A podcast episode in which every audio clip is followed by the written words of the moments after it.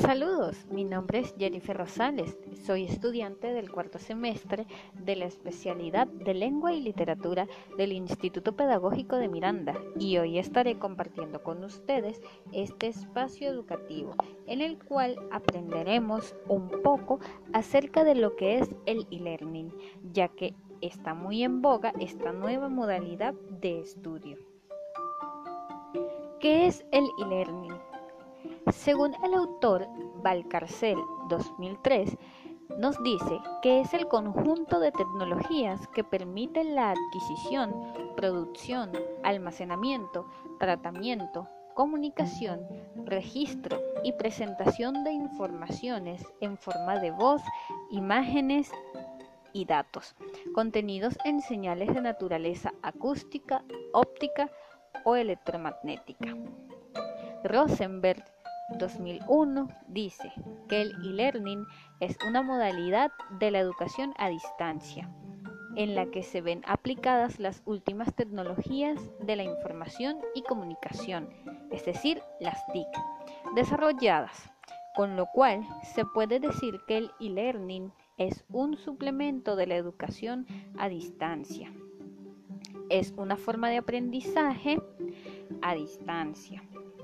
En la actualidad, el Internet se ha convertido en un facilitador de conocimiento, pues pone a disposición de la sociedad información que, usada correctamente, puede derivar en el diseño de programas educativos socialmente pertinentes, impartiendo a través de esta innovadora red, dando paso a lo que se conoce como el e-learning, generando nuevos modelos de enseñanza-aprendizaje permitiendo que las TIC coadyuven en la mejora de resultados en el ámbito educativo.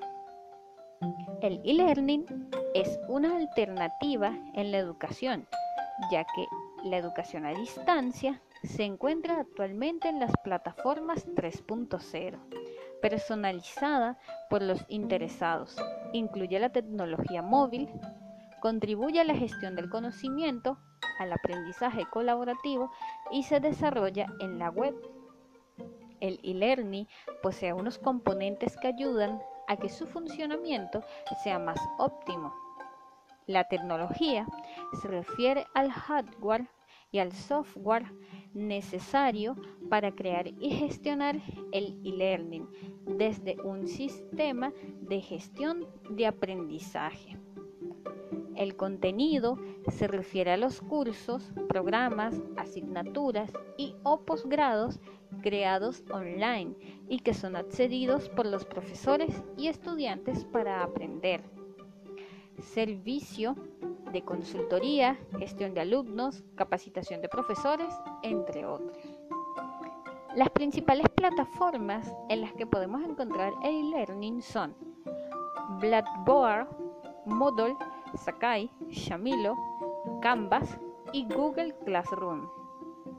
Dentro de sus características principales tenemos que promueve el aprender haciendo, es decir, un aprendizaje adaptativo. Tiene una modalidad sincrónica que es en vivo y directo y asincrónica que es acceso a materiales multimedia diferido es accesible desde cualquier dispositivo portátil, como computadoras, tablets o teléfono inteligente. Y deja una rica experiencia de usuario y usabilidad a los materiales. El e-learning ha tenido gran envergadura dentro del ámbito educativo, tanto que ha sobrepasado las barreras de la distancia y ha llevado a una evolución dentro de lo que conocemos como la era digital 3.0. Dentro de sus ventajas tenemos las siguientes. Sustanciales ahorros en materiales impresos, entre otros. La semiótica del medio ayuda al estudiante y al profesor en su transformación digital. Acceso AAA, ¿qué quiere decir? En cualquier lugar, en cualquier momento y en cualquier tiempo. y también se puede adaptar a necesidades particulares.